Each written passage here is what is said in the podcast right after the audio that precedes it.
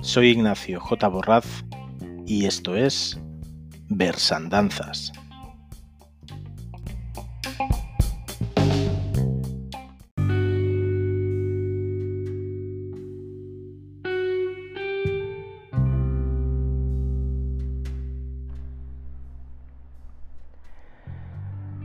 Tardes a todos, bienvenidos a este nuevo programa de Versandanzas Llevamos una serie de programas en que nos hemos acercado a varias poetas actuales y hoy nos toca regresar a aquellos programas en que lo que, lo que hacemos es recuperar eh, voces olvidadas, aquellas que estuvimos difundiendo en el evento hasta el próximo verso, evento presencial que, estuve realizando en Barcelona junto a Teresa Estevez durante el año 2018 y principio del 2019. En este caso, la poeta que os acerco es Furuk Farrojat, que si no hubiese tenido una muerte trágica, eh, seguramente no la podría traer ahora mismo a Poetas Olvidadas, porque todavía estaría viva eh, deciros que en este apenas dos años desde que, desde que hice este trabajo de recopilación sobre la figura de esta poeta iraní, eh, pues se le ha dado a conocer mucho más. En, en abril o un poco más tarde, en abril o noviembre del año pasado, del 2019, la editorial Gallonero sacó una antología llamada Eterno Anochecer, que reúne la poesía completa de, de Furuk Farrojat. Eh, realmente no había, de ella solo había un par de publicaciones en castellano hasta este momento. Eh, Noche en Teherán, que lo había publicado la editorial El Bardo en el año 2000.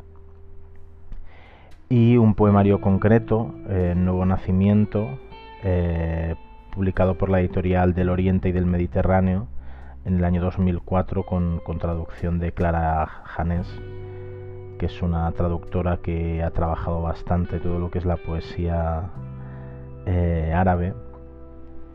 Y como os digo, hace nada, en el 2019, a mediados del 2019, eh, pues la editorial Gallonero ha, sacado Eterno Anochecer, reuniendo los, los cinco poemarios que escribió y publicó en vida eh, Furuk Farrojat con lo cual ahora mismo pues tenéis un, un gran libro de referencias si, si queréis conocer la poesía de, esta poeta y si os gusta tanto los poemas que vamos a acercaros en la segunda parte del programa como si os parece interesante pues estos apuntes sobre su vida con el que como todos los programas de, de, este tipo pues, pues empezamos con ello con 10 puntos sobre la vida de, de Furuk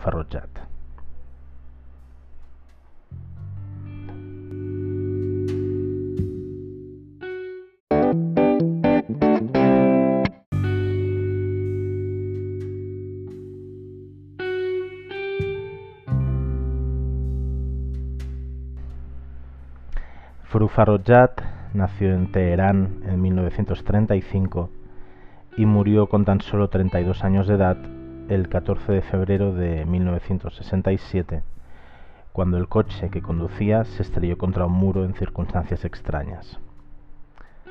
Pero le dio tiempo a vivir mucho en esos 32 años, como veremos en los puntos siguientes.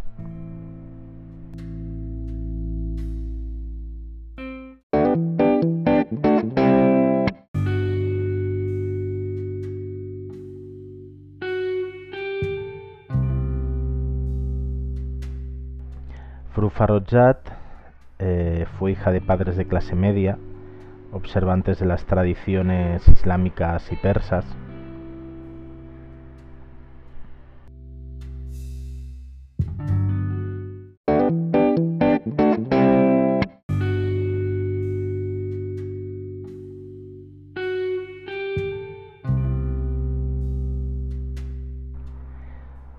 Se casó a los 16 años y al año siguiente tuvo a su único hijo, Kamyar, cuya custodia le fue retirada tras su divorcio en el año 1954.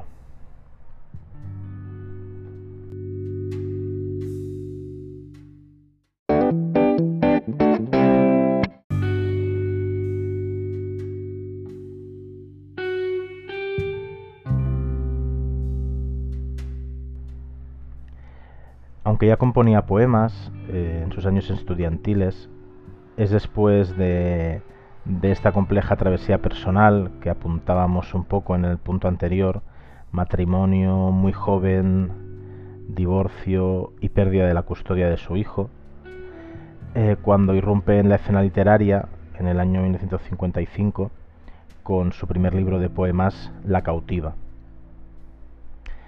Eh, los poemas de, este libro eh, son poemas rebeldes, e iconoclastas, y reciben el rechazo de, los academicistas.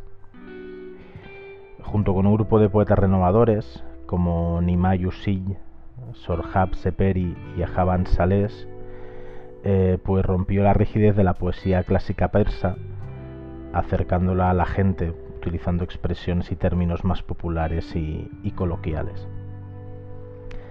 También en estos, en sus poemarios, mm, no sé especialmente en este primero, es, relevante el hecho de que da, da un giro al, foco ¿no? de la, poesía clásica persa.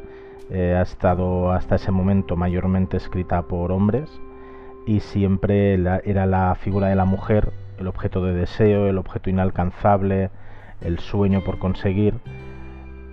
Y Frufarrochat le da la vuelta y, claro, lo que hace es ella poner en el foco de ese deseo, de esa inalcanzabilidad, de ese de esa pasión, pues, pues al, hombre, ¿no? El reflejo del hombre. Entonces es algo para lo que la, la, poesía persa no, hasta ese momento no, no, ha aparecido y parte pues de toda la crítica que recibe por, eh, por, bueno, por salirse un poco de, las normas férreas de, su cultura y de, y de su país.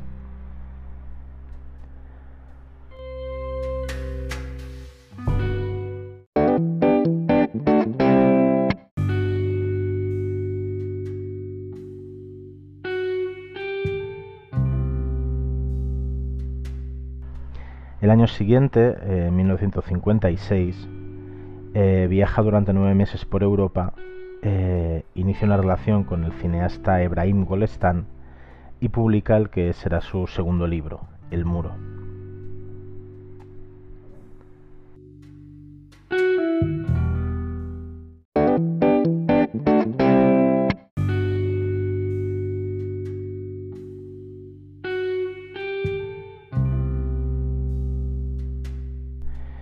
Llegados a este punto, eh, podréis suponer que más allá de, la poesía que ella escribía, su propia vida, una vida independiente y libre en una sociedad acostumbrada a estar muy cerrada, pues fue un motivo de escándalo en los, círculos literarios y culturales eh, iraníes. Estamos hablando de una mujer pues que, bueno, que, se divorció en una cultura en la que eso está muy mal visto, incluso suponiéndole la, la pérdida de su hijo. Y, y que luego pues eh, inició una relación con otro hombre. Como digo, todo esto temas que, que a nivel cultural, sobre todo a nivel religioso, pues, pues en esos momentos en Irán pues provocan pues que eso, que todas las todas las críticas y las miradas se centren en ella por, por, por este modelo de mujer liberada que ella representa.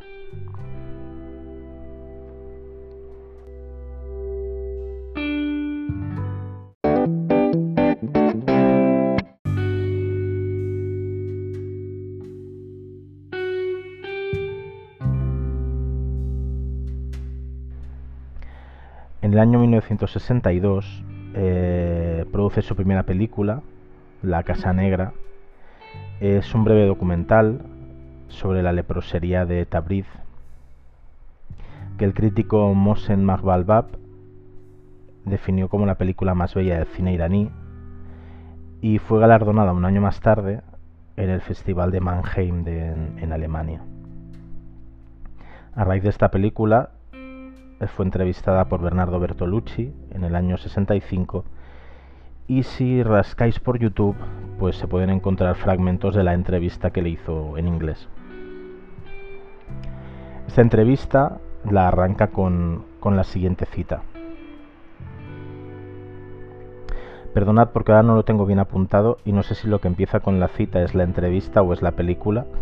Así que, bueno, tendréis que ir a, a descubrirlo si buscáis cualquiera de las dos cosas que creo que valen la pena. Y la cita es la siguiente. El planeta está lleno de fealdad. Aún habría más si el hombre apartara la mirada. Van a ver en pantalla una imagen de la fealdad, un retrato del sufrimiento, que sería injusto ignorar. Bueno, viendo la propia cita, eh, está claro que es el inicio de la película y no de la entrevista.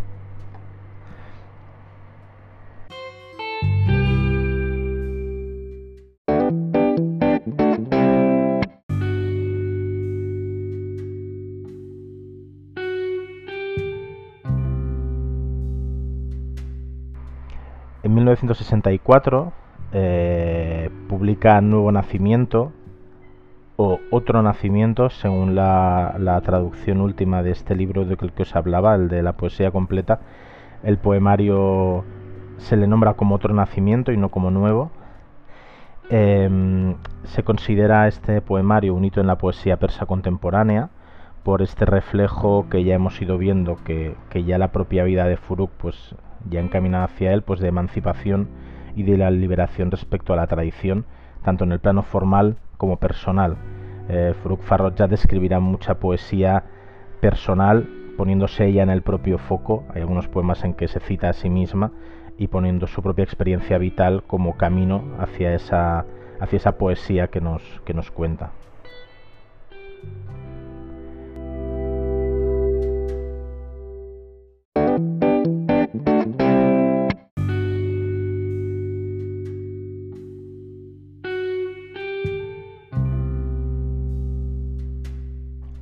Dueña de una creatividad y personalidad poco convencionales, abre también su abanico a la actuación teatral, al mismo tiempo que en el año 66 publica el que será a la postre su último poemario, titulado Tengamos fe en el comienzo de la estación fría.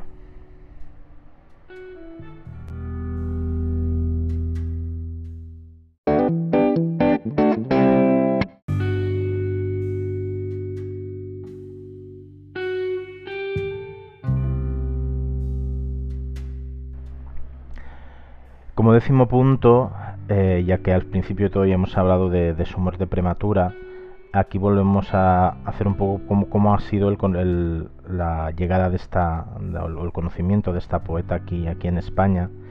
Eh, fue prácticamente desconocida hasta el año 97, en que la revista Caminar hizo una pequeña presentación y tradujo tres de sus poemas, Regalo, Muñeca de cuerda y Renacer. Como comentaba al principio, pero hago muy brevemente ya para completar este punto, eh, traducidas al, castellano encontraréis tres libros eh, que van desde el año 2000 hasta ahora. En el año 2000 la editorial El Bardo eh, publicó Noche en Teherán con poemas de, de Faruk En el 2004 fue la editorial del Oriente y del Mediterráneo, con traducción de Clara Janes, el poemario Nuevo Nacimiento. Y por último, pues eh, este libro apareció hace apenas un año de, con a través de la editorial Gallonero que nos reúne los cinco poemarios que escribiría en vida eh, en este libro titulado Eterno Anochecer, eh, que es su poesía completa.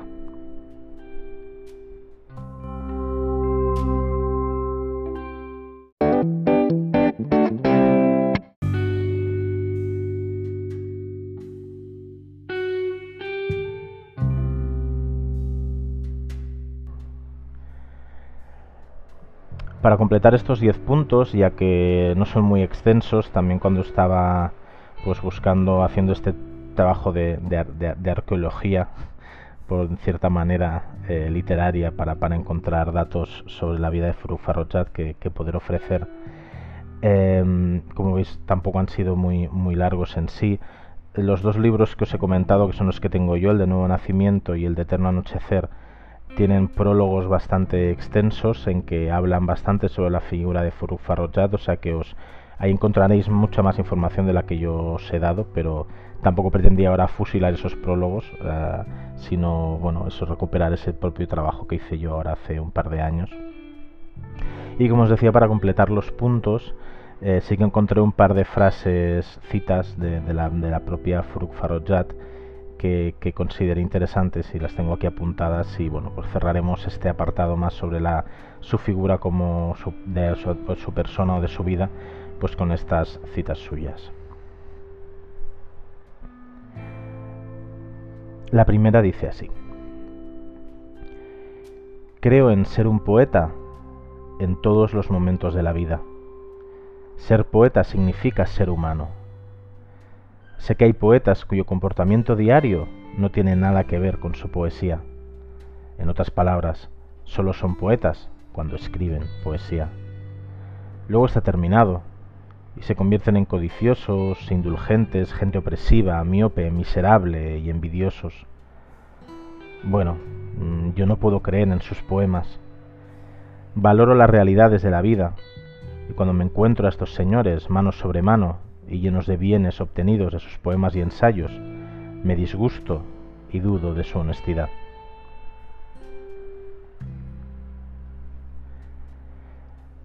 Y la segunda cita dice así.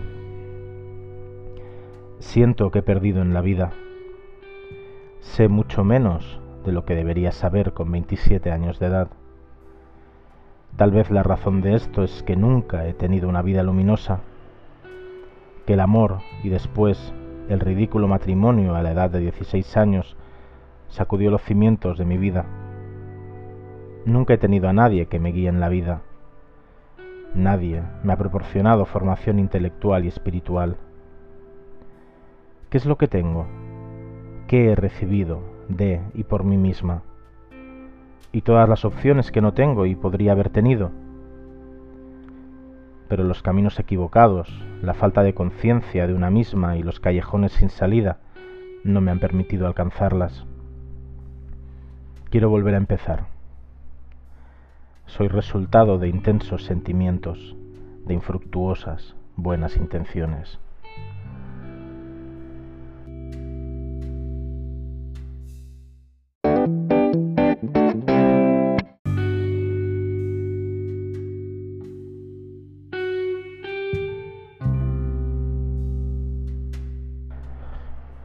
Bueno, pues hasta aquí este repaso a, la vida de Furuk Farrojat, eh, como siempre cuento, por si alguna de las personas que se une, pues es este el programa que el primer, el primer programa que escucha, porque le ha traído pues precisamente la figura de, la poeta que hoy recuperamos, de, de Farrojat. El programa está dividido en dos partes. Esta primera pues es un repaso y acercando anécdotas y consideraciones sobre la vida de, la persona.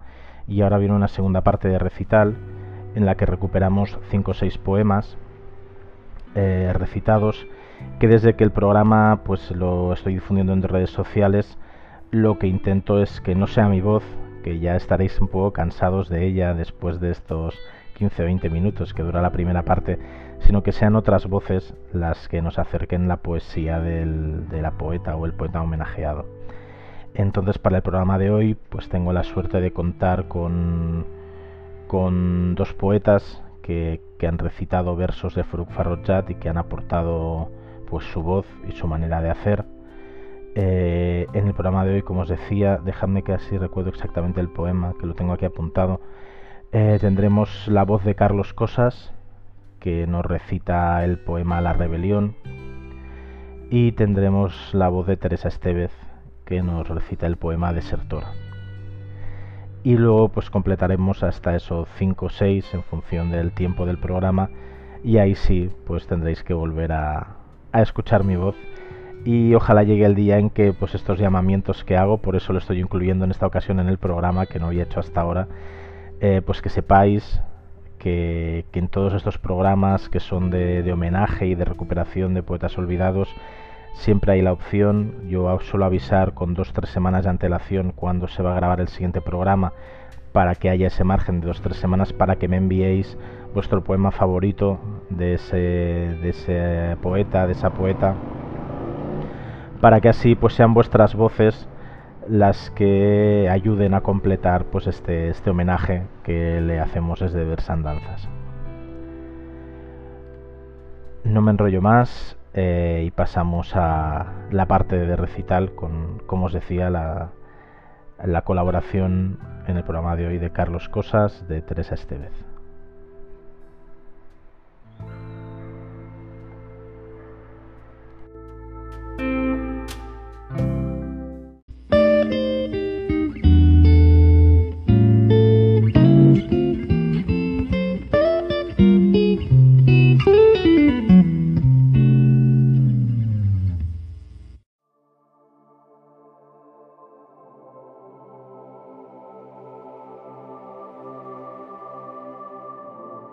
Desertora de Foruk Farusat. No sé qué quiero, Dios mío. No sé, día y noche, qué persigo, que busca mi mirada fatigada, ¿por qué mi pecho arde tanta pena? Rebullo toda compañía, en un rincón me humillo, sigilosa, y apagada. Y mis ojos naufragan en lo oscuro mientras late mi pecho malherido. Deserto de esa gente que cuando está conmigo finge sinceridad y palabras de aliento, pero después me acusa y me difama desde lo más profundo de su ruindad. Deserto de esa gente que al oír mis poemas se abre ante mis ojos como flores perfumadas, pero a solas, de puertas para adentro, me llama loca y casquivana. Ay, corazón, corazoncito mío, tan insensato que ardes en las hogueras de la hipocresía. No te indignes ya más por esa chusma. ¿Y tú? Pon fin a tanta insensatez, Dios mío.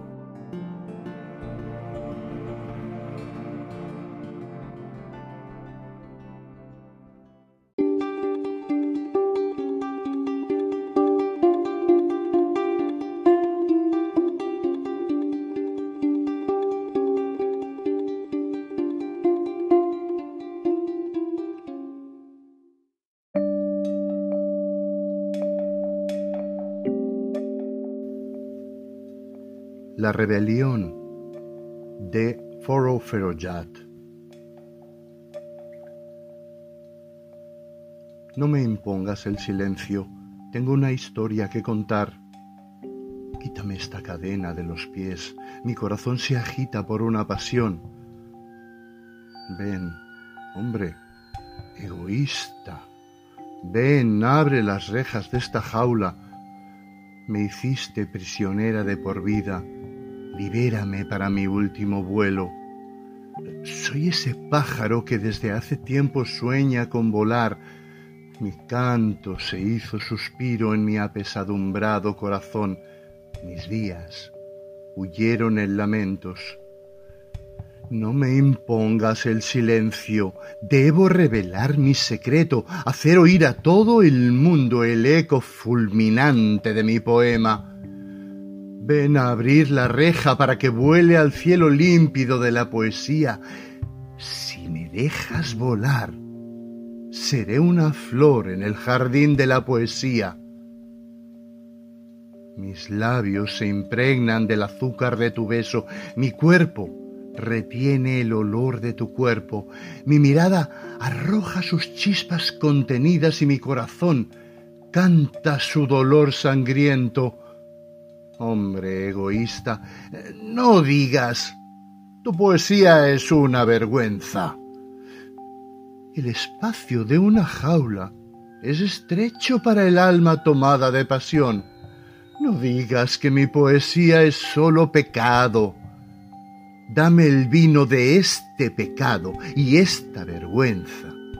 y te dejaré el paraíso, sus vírgenes y sus fuentes.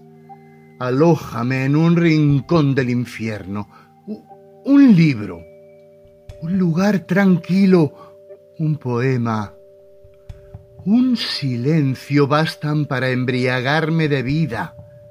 no siento pena si el paraíso se me escapa, otro paraíso también eterno. Habita mi corazón. Una noche en que la luna danzaba despacio en mitad del cielo, dormías y yo, excitada en todos mis deseos, tomé su cuerpo en mis manos. El viento del alba me daba mil besos y mil besos di al sol. Una noche en la prisión donde eras el guardián un beso hizo temblar mi existencia. Hombre, detén esta fábula del honor. La vergüenza me colmó de un placer delirante. El Dios que me dotó de un corazón de poeta sabrá perdonarme. Ábreme la puerta para que escape por el cielo limpio. Déjame volar y seré una flor en el jardín de la poesía.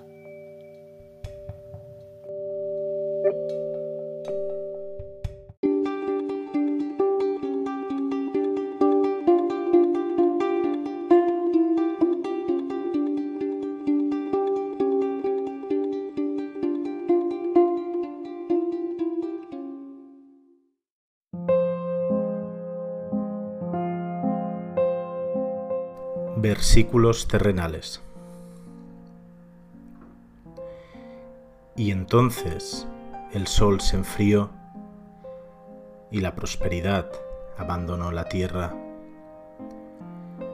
Las plantas se secaron en los jardines, los peces se secaron en el mar y la tierra dejó de aceptar a sus muertos. Las noches tenazmente inquietas en todas las ventanas pálidas, eran como una sospechosa fantasía, y los caminos entregaron su curso a la oscuridad. Nadie volvió a pensar en el amor, nadie volvió a pensar en la victoria, nadie pensó ya en nada. En las cuevas de la soledad nació lo absurdo, la sangre olía a opio y a hachís. Las mujeres embarazadas parieron niños sin cabeza y las cunas, de vergüenza, se refugiaron en las tumbas. Qué tiempos más amargos y oscuros. El pan había vencido a la asombrosa fuerza del designio de Dios. Los profetas hambrientos y desdichados huyeron de los templos y las ovejas perdidas no volvieron a oír los silbos del pastor en el pasmo de los prados. En los ojos de los espejos parecían reflejarse invertidos movimientos, colores, imágenes, y sobre las cabezas de los míseros payasos y los impúdicos rostros de las prostitutas brillaba un halo sagrado como una antorcha. Los pantanos de alcohol, con sus vapores ponzoñosos, absorbían a la masa inerte de los intelectuales, y las ratas insidiosas royeron las hojas doradas de los libros en los viejos cajones. El sol había muerto, el sol había muerto y el mañana era, en la mente de los niños, algo confuso, escurridizo. Ellos dibujaban esta vieja palabra en sus cuadernos, con una mancha negra y grande. La gente, el grupo derrotado de la gente triste, desmejorada y aturdida, iba de exilio en exilio bajo el peso nefasto de sus propios cadáveres, y el terrible deseo de crimen estallaba en sus manos. De vez en cuando una chispa, una chispa insignificante, de repente desintegraba desde dentro este grupo silencioso sin vida. Los hombres se degollaban con navajas y en un lecho empapado de sangre se acostaban con muchachas impúberes. En su propio terror se sumergían y sus almas se paralizaron por su sentimiento de culpabilidad. Una y otra vez, en las ejecuciones, cuando saltaban los ojos del condenado al tensar la soga, se sumergían en sí mismos y a sus nervios fatigados acudían fantasías sexuales. Pero siempre en las plazas se veía a estos pequeños asesinos mirando fijamente el agua de las fuentes. Tal vez aún, tras unos ojos aplastados, congelados, quedaba algo de vida que quería tener fe en la limpieza de la canción del agua. Tal vez, pero qué horrible vacío. El sol había muerto y todos habían olvidado el nombre de aquella paloma que huyó del corazón. Fe. Ay, voz de prisionero, ¿cuándo excavará tu desesperación desde esta noche un camino hacia la luz? Ay, voz del prisionero, última voz de las voces. Ay.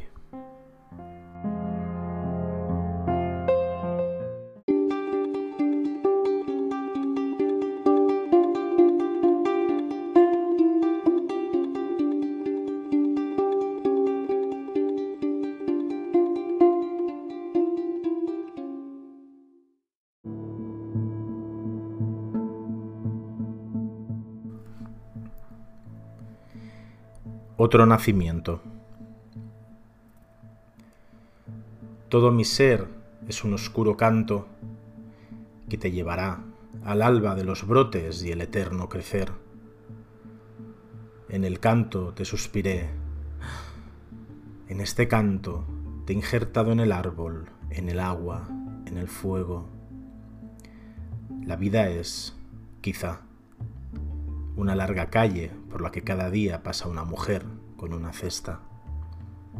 La vida es, quizá, una cuerda con la que un hombre se cuelga de una rama. La vida es, quizá, un niño que vuelve a casa del colegio. La vida es, quizá, encender un cigarrillo en el reposo narcótico entre dos actos de amor, o la mirada ausente de un transeúnte que se quita el sombrero y con una sonrisa absurda le dice a otro transeúnte, buenos días. La vida es, tal vez, ese instante cerrado en que mi mirada se destruye en las pupilas de tus ojos y genera un sentimiento que mezclaré con la percepción de la luna y la visión de la noche. En una habitación tan grande como la soledad, mi corazón, es tan grande como el amor, mira los simples pretextos de su felicidad en la hermosa decadencia de las flores del jarrón, en los árboles que plantaste en nuestro jardín, y el canto de los canarios que cantan a las dimensiones de una ventana. Ah, este es mi lote, esto es lo que me toca un cielo que me hurta una cortina colgada. Lo que me toca es bajar por un tramo de escaleras en desuso, recuperar algo en medio de la putrefacción y la nostalgia. Es un paseo triste en el jardín de los recuerdos, morir de pena ante una voz que me dice, amo tus manos. Plantaré mis manos en el jardín, brotaré, lo sé lo sé, lo sé. Y las golondrinas pondrán huevos en el hueco de mis manos manchadas de tinta.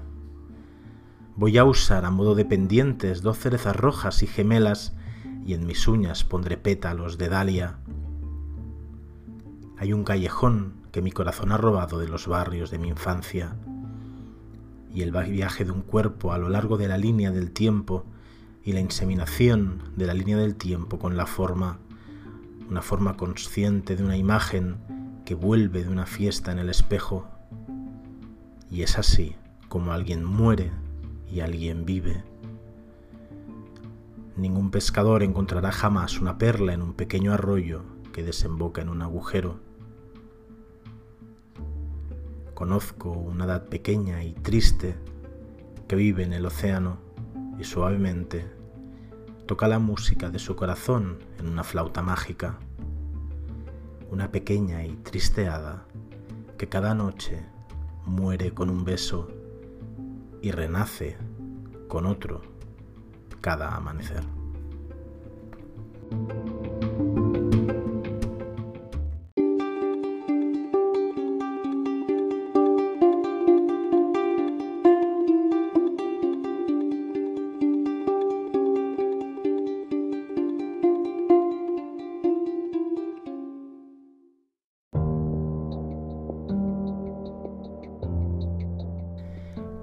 De cuerda. Más aún. Ah, sí. Se puede permanecer más impasible aún. Se puede permanecer largas horas con la mirada inmóvil como la de los muertos, fijar la vista en el humo de un pitillo, escudriñar una taza y sus formas, deshojar una incolora flor de la alfombra, contemplar en la pared una línea imaginaria se puede, con las puntas secas de los dedos, correr la cortina hacia un lado y ver la fuerte lluvia en mitad del callejón.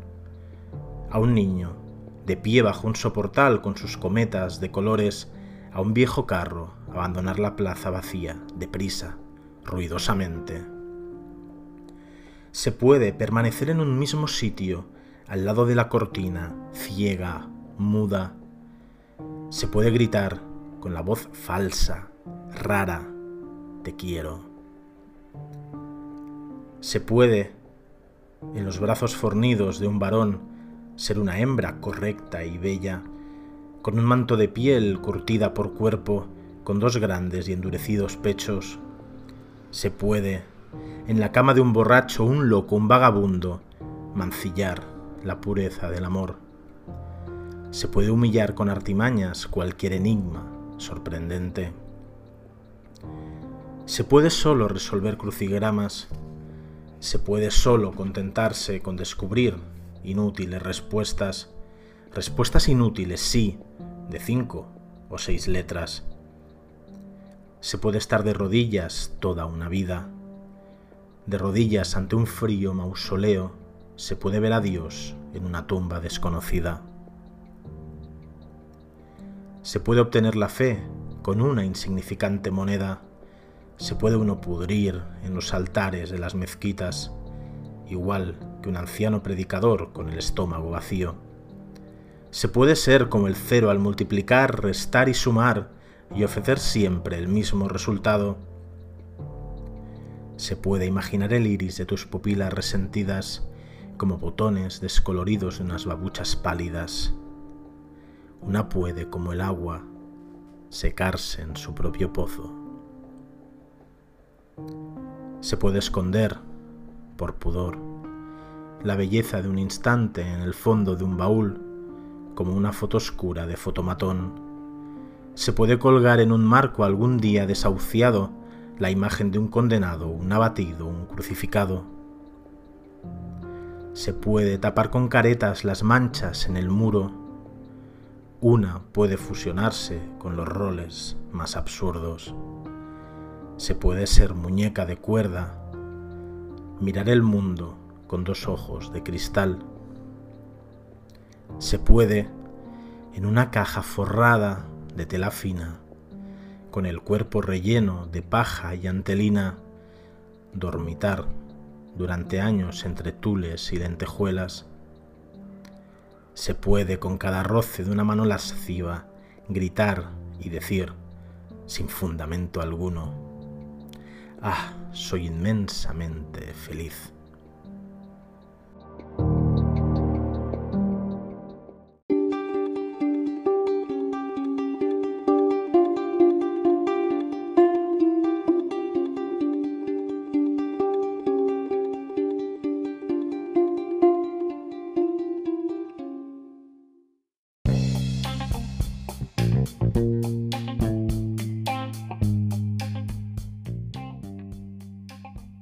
Soy Ignacio J. Borraz y esto ha sido el programa de hoy de Versandanzas.